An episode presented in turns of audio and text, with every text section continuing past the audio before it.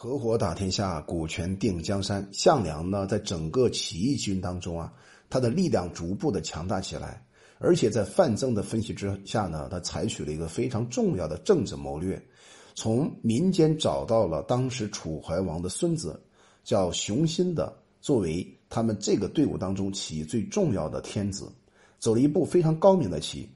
到了夏天六月份呢，为了顺从老百姓的心思啊。就立熊心作为楚怀王，陈婴啊作为上柱国，封了五个县城。楚怀王呢又以盱眙作为首都，项梁自号为武信君，所有的权力啊都掌握在项梁手中，其实并不在楚怀王孙心这个熊心的手中。张良呢就游说当时的项梁说呀：“你已经立了楚国的后代为王，而韩国的公子啊衡阳君成为最贤能的。”可立他为王，以多数立党羽。项梁听闻之后啊，就派张良寻找韩城，立为韩王。派张良先生啊为司徒，和韩王率领一千多人向西进攻韩地，取得了数座城池。后来呢，又被秦国夺回去了，只好成为流动的军队，往返于颍川郡。章邯大将军啊，攻破陈胜之后，进兵到临济，攻击了魏王。那魏王派周氏出城，向齐国、楚国求救来了。齐王田丹呢，和楚将项佗都率军随着周氏大将军去救魏。那张呢，就命令士兵啊，夜间衔枚息笛，在临济城下大破齐军、楚军的联军，杀死了齐王和周氏。魏王纠啊，和人民商量啊，投降之后。约定完呢，就自焚而死。他的弟弟豹啊，逃亡了楚国。楚怀王给魏豹数千个人，命他呢在进攻魏地。那齐国的田荣啊，征集了他的兄弟田丹的残兵，向东行到了东阿，被章邯将军追击包围。秦国人呢，听过田丹死掉了，便立昔日齐王建的弟弟贾为王，田角为相，角的弟弟坚呢就为将。那抵抗各国的诸侯，到了秋天七月份呢，大雨连绵。武信军，也就是项梁先生，率军攻打了抗父。听说田荣受困呢，危在旦夕，乃率军去攻破了章邯的大军和东阿之下。那章邯呢，向西奔逃。田荣将军啊，率军东行回到齐国。武信军项梁独自向北追击，派项羽。沛公刘邦啊，分别攻打城阳，并大加屠杀。在这个起义当中，我们明明可以看到，项梁当时是所有起义军当中非常重要的一股军事力量，而他身边呢有两个虎将，一个叫做项羽，另外一个就是刘邦。刘邦、项羽呢，就是在这个阶段形成了很好的情感关系，拜为兄弟。那楚军呢，驻扎在濮阳以东。在和章邯将军作战，又攻破了章邯。那章邯召集散兵，声势复振，决水自还，以濮以守住濮阳。沛公刘邦、项羽啊，率军离去，攻打定陶。到了八月份呢，田荣先生进兵追击齐王贾，贾就逃亡到楚国。田间前往救赵国，不敢回来了。田荣就立田丹的儿子啊田氏作为齐王，自己作为相。田横呢，作为将军平定了齐地。章邯将军啊，兵力越来越强大。项梁啊，屡次派使者告诉齐国、赵国两国的出兵，共同攻打章邯。田荣就说啊，只要楚国杀了田甲，赵国杀了田角、田间，就会出兵。那楚国、赵国二国不会答应的。田荣大怒啊，始终不肯出兵。郎中令啊，赵高自恃恩宠，专权放纵。所以呢，私人恩怨诛杀了很多很多人，恐怕大臣会在朝廷当中奏明此事啊。于是他进一步游说秦二世胡亥说呀：“天子所以尊贵，是因为群臣只闻其声，无法见到他的面的缘故啊。再说陛下年少，未必诸事皆通。现在坐于朝廷之上，督责和奖励，或有所不得当的时候啊，在大臣面前很容易显露自己的短处，无法向天下。”显示英明的领导力啊！陛下不如身居宫中和微臣，以及熟悉法律的侍中这些人呢，进来入奏，有奏章来呢，暗度判刑。如此，大臣既不敢乱奏一事，天下的老百姓呢，又会称颂主上圣明了。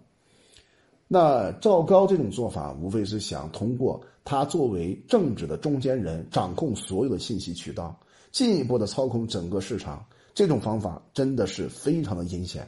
结果呢，秦二世胡亥真的用了他的方法，便不在朝廷当中会见大臣，常居在深宫之中。那赵高和侍中啊，掌握了政权，凡事都在赵高这里进行决定。赵高听说李斯啊对此事有所批评，就拜见丞相李斯说呀：“关东的群盗很多，现在皇上呢更加征召啊这个服徭役的人来修治阿房宫、蓄养狗马等无用之物。我要觐见，但因为地位卑贱呢，这实在是你的事情，你为什么不觐见呢？”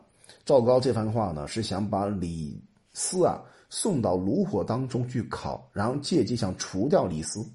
从中可以看出来了，赵高是一个非常阴险的阴谋家。那李斯回答赵高说：“这是当然，我很早以前呢就想觐见了。现今皇上不坐于朝廷之上，我时常住在新宫之中，我想说的无法使他知道呀。想去拜见，又找不到空闲。”赵高回答说：“如果你真的想觐见，我愿替你探知皇上何时有时间来告诉你，如何呀？”于是啊，赵高就等秦二世胡亥在。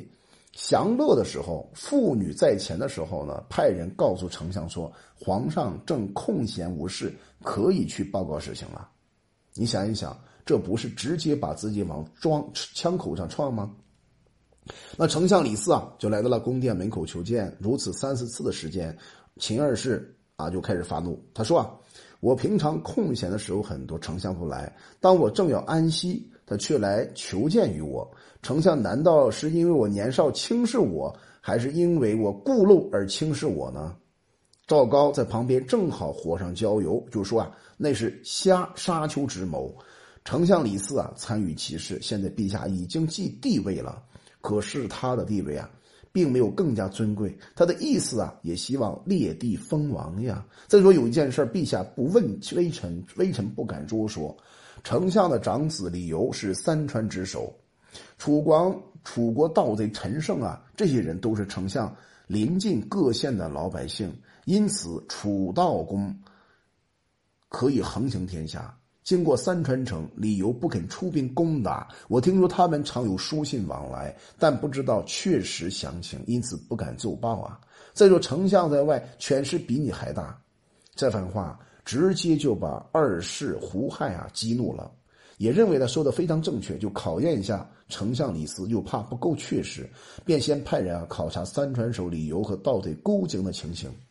李斯听完这个事以后呢，上书奏报给赵高的短处就说呀：“赵高专擅利害，无益陛下。往日啊，田常府相齐简公窃其权柄，吓得百姓上得群臣，最后弑杀了简公。”取得齐国，这是天下皆知的事情。